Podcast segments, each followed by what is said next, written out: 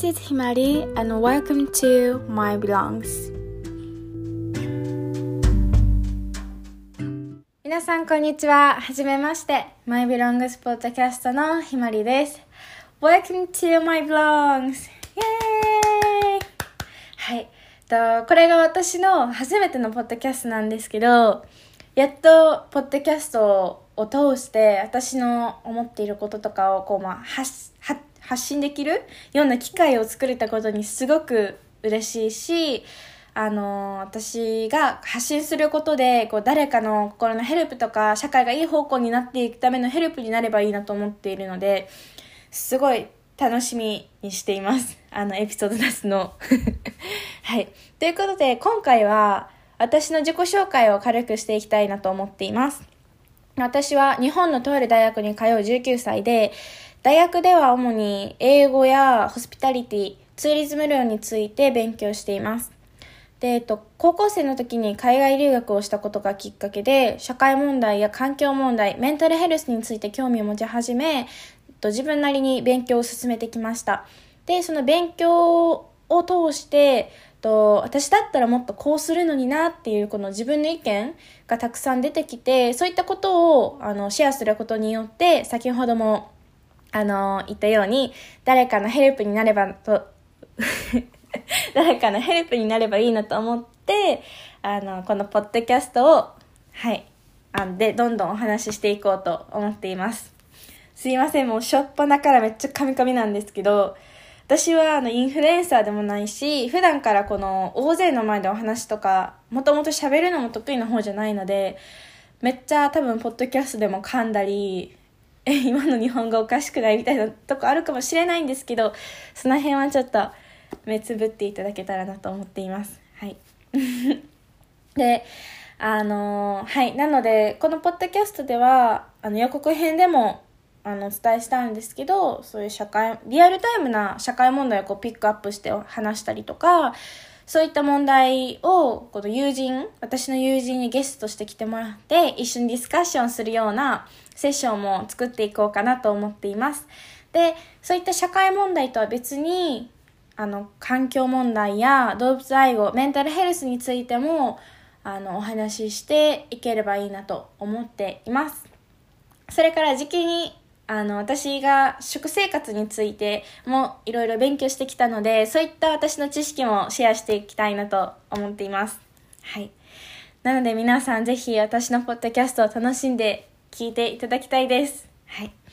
あの軽い気持ちで聞いていただければなと思うんですけど中には少しシリアスなあのトピックも出てくるかと思うのでそういった時には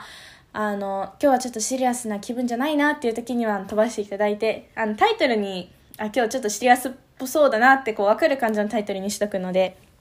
あのぜひ皆さんエンジョイして聴いてください。それでは I'll see you guys in my next episode. Bye!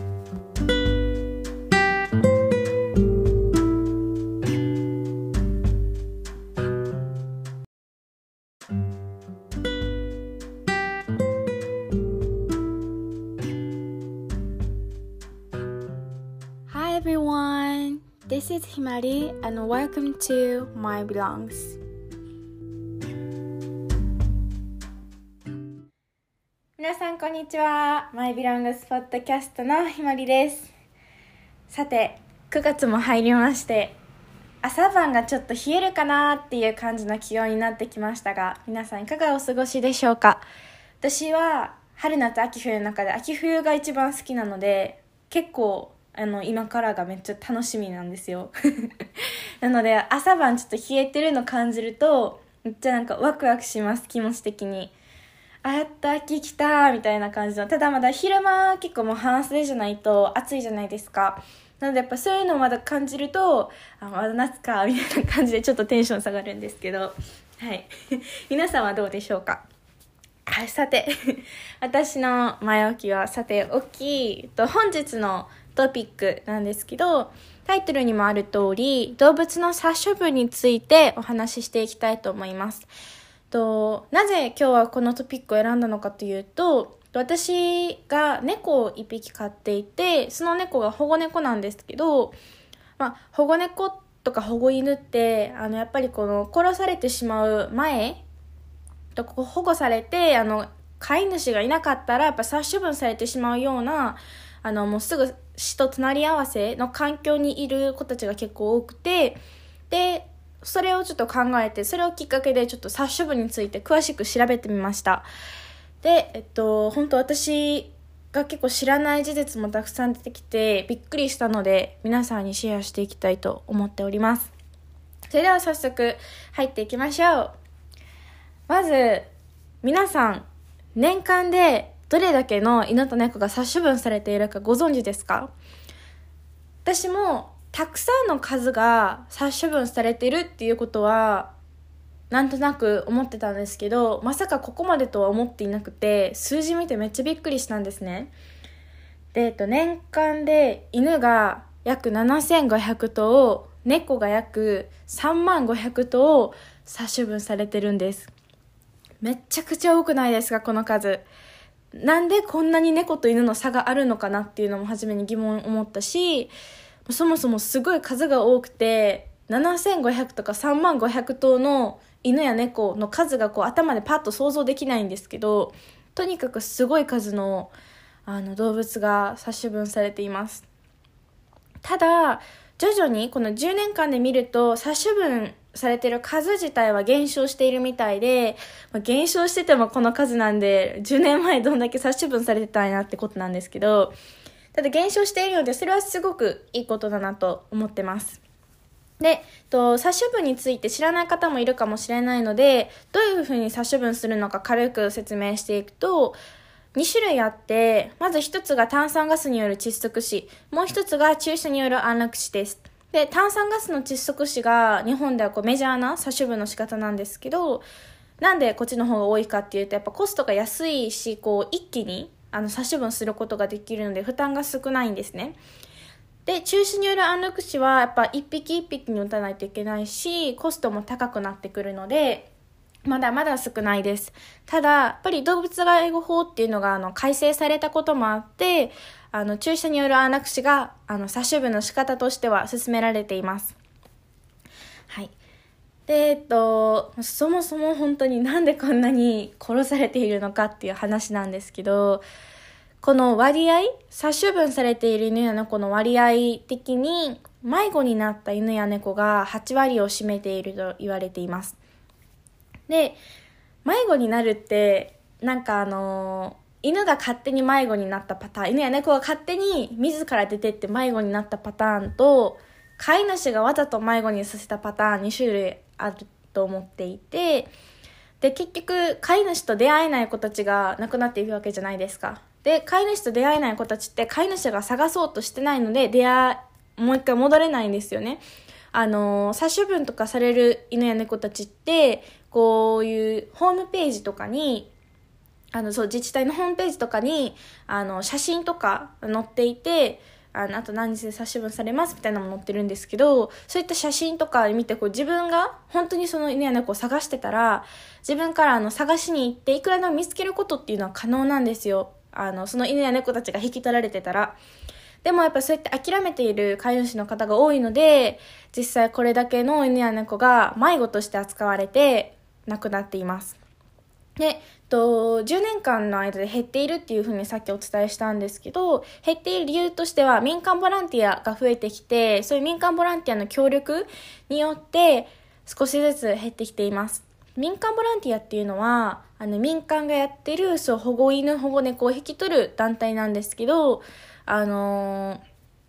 保護犬保護猫を引き取ってこうインターネット上で顔写真とかを掲載してこの子どんな子ですとかいうのをやってこう今新しくペットを迎え入れようとしている家族の方とかあのが見てあこの子いいじゃんと思ったらこう引き取れるっていうシステムがあるんですね。でその民間団体が結構何種類かあって多分普通に保護犬保護猫とかでこう検索したらたくさん出てくると思うんですけどあのそういったところがあるおかげで少しずつ減ってきています。はい。であの私が一番気になったとこなんですけどなんで猫の殺処分数はこんなに多いのかっていう。だって約5倍犬の殺処分数の約5倍、5倍もいかなんか4倍ぐらいの、あの、猫が殺処分されていて、猫と犬ってそんなに数違うかったっけって初め思ったんですよ。で、まあ確かに、野良猫とかって今でもよく見るし、野良犬はあんま見ないんですけど、それでも関係してくるのかなとか思ったんですけど、そもそもあの猫の性質的に犬と違ってやっぱ人になかなか懐かないっていう部分があって特に野生の猫とかだと人間に対して強い警戒心を持っているのでもし仮に引き取って一緒に暮らしたとしても馴染めなくてもうずっと猫が怒ってるみたいな猫にとってもストレスな状況だしやっぱ人間からしても結構なんだろう怖いっていうかなかなか仲良くなれないのでそういうその猫側が拒否してしまって、あの、引き取られないっていうパターンも多いみたいです。なのでもう仕方なく殺処分される猫が増えています。また、あの、皆さんも多分猫カフェとか聞いたことあると思うんですけど、そういう猫ブームっていうのが増加しているに伴って、子猫がたくさん生産されるようになります。なので、そのたくさん子猫が生まれるってことは、子猫1匹の単価が安くなってしまうんですね。なので、そのメーカー、そのブリーダーとか側からしたら、その数で勝負するしかないっていう、こう、で、何、何匹も何匹も子猫を作って、もう売り出すしかないってこう、儲けるためには、っていう手段になってしまい、あの、結局、あの、休まずに、このお母さん猫が、猫ってあのもともと5から6ヶ月のサイクルで妊娠から出産まで終わることができるんですけどしかもその1回で結構4から6匹ぐらいたくさん生まれるんですね。なのでそのお母さん猫に休まずに毎年数回ずつあの出産させるんですよ。でしたらあの人間でさえも出産したらやっぱお母さんって赤ちゃんに栄養がたくさんいってしまってあの自分の体に体調に不調が起きてしまったりすることもよくあると思うんですけど何回も出産してるからもちろん猫の体にも起こっていて母体がボロボロになってしまいます。なのでそのボロボロになった母体から生まれる子ってやっぱどうしても体が弱い子猫が多くなってしまうんですね。であのペットショップに売るブリーダー側としてはやっぱり可愛い子を提供しないとペットショップで売れないということで可愛くない子や少しこう骨やあの体に異常がある子たちは全てペットショップには行きません。行かずにあのそういう保護猫とか団体とかに連れて行かれてそういった子たちはもういきなり殺処分と隣り合わせなな暮らしをします。ということで、まあ、こういったことが原因で猫の殺処分数はすごく多いんですけどあのー、ね、同じ命なのに可愛いか可愛くないかでもう環境がガラッと変わってしまうんですねでと私もその今私が飼っている猫が保護猫なんですけど保護猫この猫ちゃん引き取った時はそこまであの詳しく保護猫に関して知識はなくてあの、まあ、軽い気持ちっていうかそりゃもう死と隣り合わせの子たちを引き取るのはそっちの方がいいんじゃないかなみたいな感じ。やっぱペットショップで買うよりも、まあ、そういった運命の子がいるならそっちで買ってもいいんじゃないみたいな感じで家族で話し合ってあのー、今の猫ちゃんと出会えたので引き取ったんですけどあのー、実際調べてみるとこういう事実があってで何を今日皆さんにお伝えしたいのかというともし今後あの、ペットを新しく家族として向け、む、じゃ噛んじゃった。もし今後、ペットを新しく、あの、家族として迎え入れようと思っている時には、ペットショップだけじゃなくて、そういう保護猫、保護犬団体から引き取る手もあるんだよっていうのを頭に、あの、入れていただきたいなと思っています。なぜかというと、先ほどもお伝えした通り、同じ命じゃないですか。で、ペットショップははあの結構高い値段をつけて売られているんですけど保護猫保護犬団体ではほぼほぼ無料で提供されるようなところが多いです。あの初めにちょっとワクチン代とかそういう注射代とかでこう3万とかそれぐらいはあのー、払わないといけなかったりするんですけど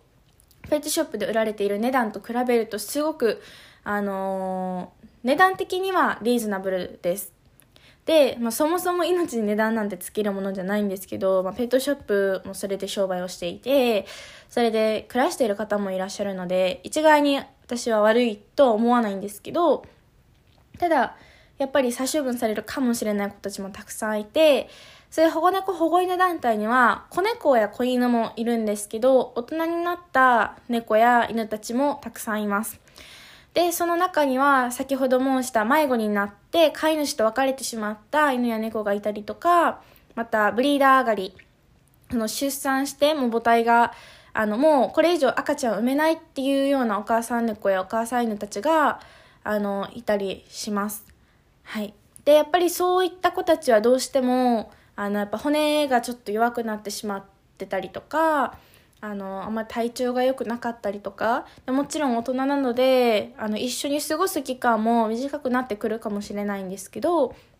でもあのみんな本当は多分ホームページ見たら分かるんですけどめっちゃ可愛いんですよ。であの本当に可愛くてなのでその子猫だとやっぱり子猫や子犬だと育ててしつけしてあげないといけないじゃないですか。なのでやっぱそういうのがちょっと大変だなってやっぱちっちゃいうちはめっちゃ暴れたりこう悪さしたりもするしもうちょっと落ち着いてる子の方がいいなと思う方にはそういう大人とか、まあ、大人までいかなくても6歳とか5歳とかの子たちもたくさんいたのでそういう子たちを引き取るっていうのもすごくやっぱ選択肢の幅が広がるっていうのもあの保護猫保護犬団体から引き取るあのメリットかなと思っています。で、あの、ペットショップで引き取ろうが、そういった団体から引き取ろうが、全然どっちも悪いとか全然なくって、あの、前に一回、そのペットショップから引き取るなんて、みたいな、そういうなんか、ちょっとマイナスな意見っていうのも聞いたりしたことがあるんですけど、あの、確かに、イメージ的にはやっぱペットショップってすごい、あの、値段で売られてるじゃないですか。でも運命の子たちってどこにいるかわからないじゃないですか。その私の運命の子がペットショップにいるのか保護犬保護猫団体にいるのかっていうのは誰にもわからないしその人があ私の運命の家族だと思うならどこにいようが別に良くないですかって思うんですよ。同じ命だから。だから別にあのペットショップから引き取るとかいうのが全然悪いっていうわけではなくって選択肢としてペットショップと保護犬保護猫団体があるんだよっていうのをこうもっと皆さんに知っていただきたいなと思っています。やっぱり今まだ犬や猫をあの受け入れるってなるとペットショップが先に出てくる方がたくさん多いと思うんですね。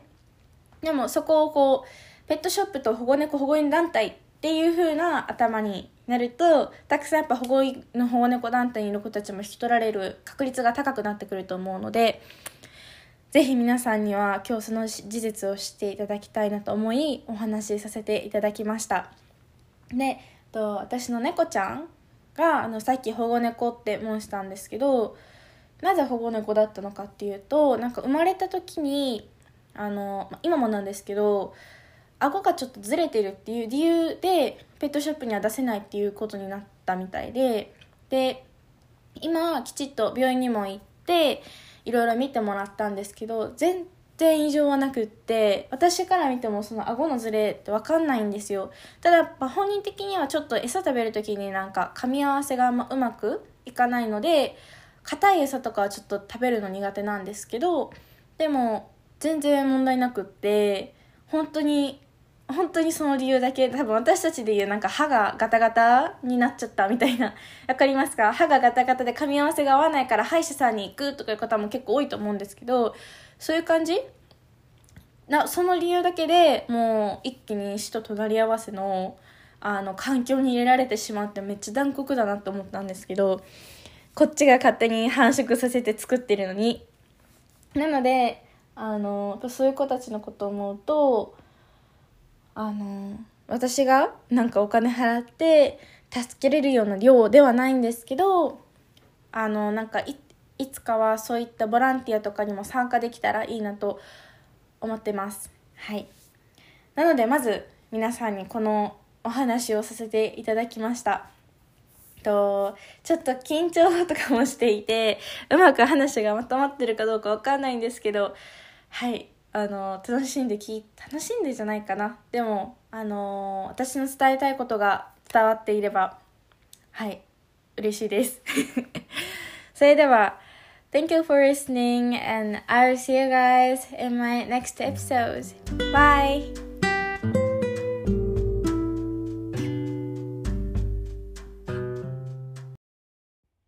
皆さんこんにちは My Belongs Podcast のひまりです前回のエピソードから期間が空いてしまいましたが皆さんいかがお過ごしでしょうか？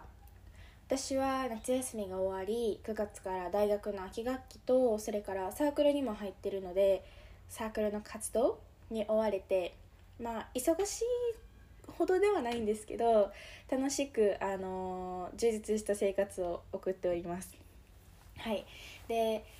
あの久しぶりなんで今日は何にしようかなとかいろいろ考えてたんですけどいろいろその私が大学入った頃のことを振り返ってこう何が自分の生活の中で変化したのかなって考えてた時に大学生になってからやっぱり高校生の時と違ってフリーの時間が増えるじゃないですか。で増えたから携帯の使用時間がすごく長くなったんですね。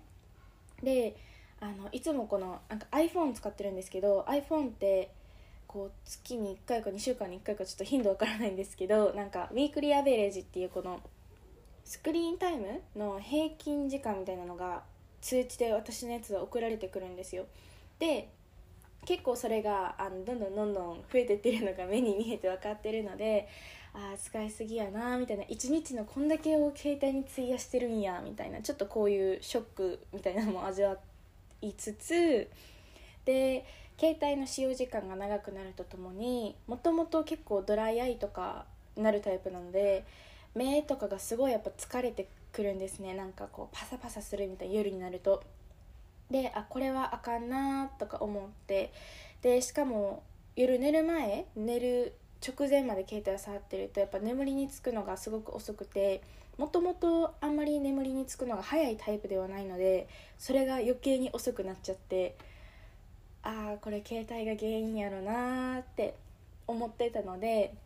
夏休みの間にこう短期間だけあのデジタルデトックスをしてみたんですよ。短期間本当に3日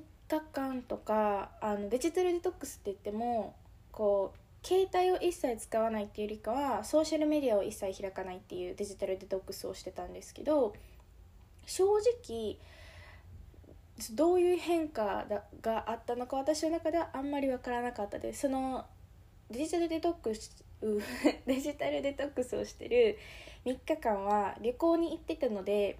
こう他のことで頭いっぱいになるじゃないですか。やっぱ楽しいから。だから多分これをまた家で普通の日常生活の中でしてたら違う風に感じたのかなとか思ったりもするんですけどとりあえずそのデジタルデトックスを3日間してそんなに分からなかったなみたいな。で旅行に行ってやっぱめっちゃ歩いたりしてるんで疲れてるから眠りも早いし別に携帯なくてもそんなまあ別にやっていけるみたいな感じだったんですね。でただやっぱりこっちでこう寝る前に携帯触ると朝の目覚めもすごく悪いし夜眠りにつくのも遅いしっていうことでとりあえず毎日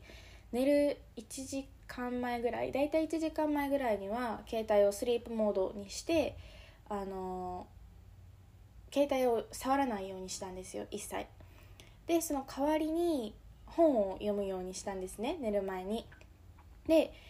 結果それはすごく自分の体調的にはあのプラスになって眠りにつくのも早くなったし朝の目覚めもいいし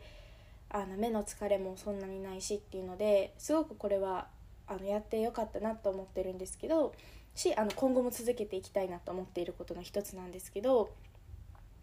あのその読んでる本が私は基本結構もともと中学生とか小学生の時からすごい小説を読むのが好きで結構あの読んでたんですけど高校生大学生になってからは携帯を持ち出したからか 全然本とか読まなくなったんですね。でもまあ久しぶりにこうやって読んでみてやっぱ楽しいなと思って昔から物語を好むので物語の本ん？物語を読むことがほとんどなんですけどたまたま本屋さんに行った時に「スマホ脳」っていう本が売ってて新潮文庫から出ている「スマホの」っていう本があるんですけどそこのこの何て言うんだろう本の帯に2021年上半期ベストセラーって書いてあって50万部突破。でスティーブ・ジョブズは我が子になぜ iPad を触らせなかったのかっていうタイトルが書いてあったんですよ。でそもそもあの iPad 作ったスティーブ・ジョブズが iPad 触らせへんかったんっていう驚きと単純にちょっとこのスマホが脳にん？スマホが脳に与える影響っていうのが興味深かったので買って読んでみました。でやっぱ寝る前に読むにはちょっと難しいし寝る前って眠たいじゃないですか。眠たい状態で読んでるからなんかもう面白くないし早く寝寝たいみたいな気持ちになるようなぐらい結構ちょっと難しい専門用語とか書いてあるような本だったんですけどどうだろうそんな専門用語はなかったかな。でもちょっと私からしたら結構あんま普段物語ばっかり読んでるので難しいなーっていう本だったんですけど結果これこの本を読んであこんだけスマホって体とか脳に悪いんだっていうことに気づいてめっちゃ驚きました。ででえっとちょうど数日前に友達とあの SNS が与える影響っていうことについてお話をしていて例えばインスタグラムとかだとあの虫眼鏡マークのとこからいろいろおすすめの投稿が見れるんですけどそのおすすめの投稿例えばタイトルが、うん、その友達と取り上げてたのはあの女の子の理想の身長とか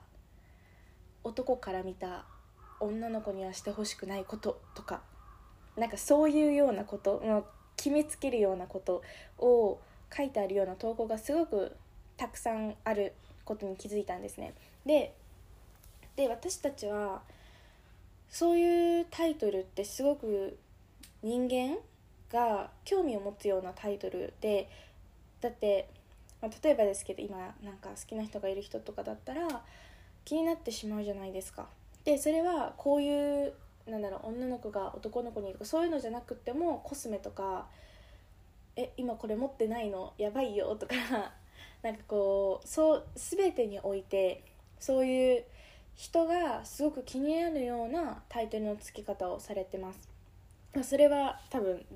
全部一当たり前のことだと思うんですけどでその内容があまりにも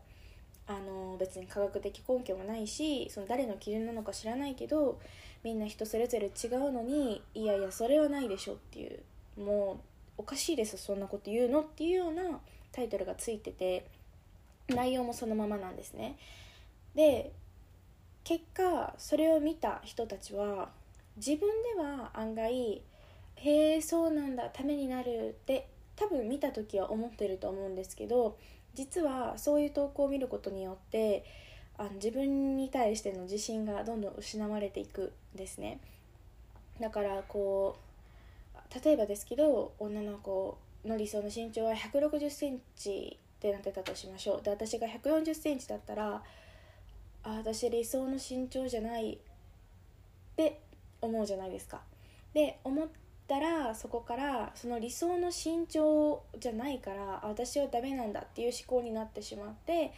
1 6 0センチになるために高いヒールの靴を履いてみたりとかなんかそういう行動に移るっていうなんかこう自分では1 4 0センチって受け入れてたとしてもたとえその時に自信をなくさせてしまうような投稿が SNS にはすごくあふありあふれていてでそれのせいで実際自信をなくしてしまっている若者がたくさん増えてます。でこの本にも書いてあったんですけどあのそのスマホが普及してからうつ病になる若者がすごく増えたみたいででそのうつ病になる原因の一つとしてはやっぱ携帯って世界中のいろんな人と話せてしまうじゃないですか。で例えば SNS のフォロワーが500人いたとして学校では2人しか友達がいなかったとしてそしたらあ私 SNS で500人フォロワーいるしもう私ってすごいめっちゃ友達持ってるんだみたいな風に感じるんですね。でやっぱ顔を合わせないで喋る分あの顔合わせて喋るよりも喋りやすかったりすると思うんですよ。やっぱテキストだとなんて返そうかなって考えることもできるしこうただやっぱ対面での会話だととっさに返信をしないといけないわけじゃないですか。だからあの自然とやっぱそういうちょっとこう顔を見ないで話す方が楽だからあの SNS でコミュニケーションを取る若者があ、うん、SNS でコミュニケーションを取る方を取る方を好む方が増えてきていてで錯覚してしまうんですよ。そのフォロワーの500人は会ったこともない。誰もし誰かも知らないけど私の友達だって。でも実際会ってないわけじゃないですか。だから頭では友達がいるこれだけの友達がいるって思ってたとしても心では満たされてないのでなんか虚無感っていうかなんか寂しいみたいな気持ちになるんですね。だからこう満足感が得られない実際に人とお話ししてないから。っていうその謎の虚無感に襲われてで結果その虚無感のせいでなんかもう家も出るのめんどくさい家でいいやでで家にいて携帯ずっと触ってる虚無感しか生まれないコミュニケーション。でそれからなんだそういう投稿とか見てちょっと自信なくなっていく。で私ってこれでいいのかな？私ってどうするべきなんだろう？みたいなこう自分がなくなってしまう。っていうこう悪の循環になってしまってに陥ってる若者がすごく増えています。で決してあのスマホが悪いっていうわけではないんですけどやっぱりスマホが私たちに与える影響ってすっごく大きくてでそれに今気づいてない人たちがたくさんいます。で実際国とかこう世界でこう主に取り上げている問題ではなくってあのうつ病が増えてきてるのが携帯が原因だと分かっていてもこうそこまでどうなんだろう重要視してる人もいると思うんですけどまだそんなにこう取り上げられてないかなっていうようなあの問題なんですね。で今後やっぱこの今からの若者たちでも携帯が生まれた時からあるじゃないですか。でやっぱりこの10代って精神的に成長する時にやっぱ携帯から影響されてしまうと自分の自信っていうのがこう作られる前にあの携帯に頼ってしまって携帯からの情報が全てだっていうふうに頭が思ってしまうのであんまりこの成長過程の時にこう SNS を使いすぎるのは良くなかったりします。はい、であのただこうもう今更手放せるものでもないし実際 SNS を使ってあの自分の夢を広げた方とかこうなんだろういろいろ活動されてる方 SNS のおかげでこういう活動ができてますっていう方たちもたくさんいるし本当に悪い面ばかりではないんですがただやっぱり悪い影響をたくさん及ぼしてるんだよっていうことをしっかりと頭には入れて使用しないといけないなと思っています。実際私も去年とかぐらいの時は SNS からの影響が全てみたいな SNS が言ってるから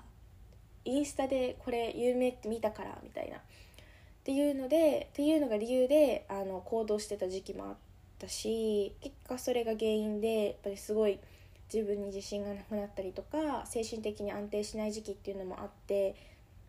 私はその時に SNS が原因っていうのを気づけたからよかったんですけどそれすら気づけない方っていうのはたくさんいるので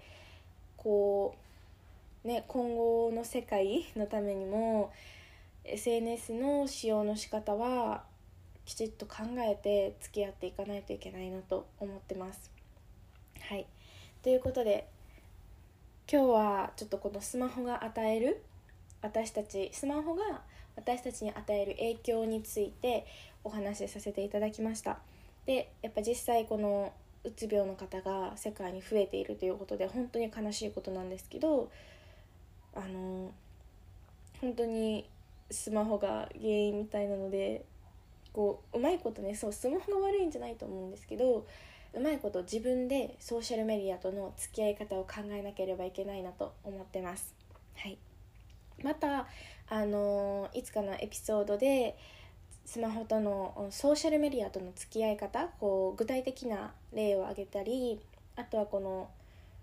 メンタルヘルスについてあのもうお話ししていこうと思うのでぜひ次回のエピソードもお聞きくだお聞きください。最後に感じた。えっとはい。ということで皆さん今日のポッドキャストエンジョイして聞いていただけたでしょうか？また次回のポッドキャまた次回のエピソードでお会いできることを楽しみにしています。I see you guys in my next episode. Bye!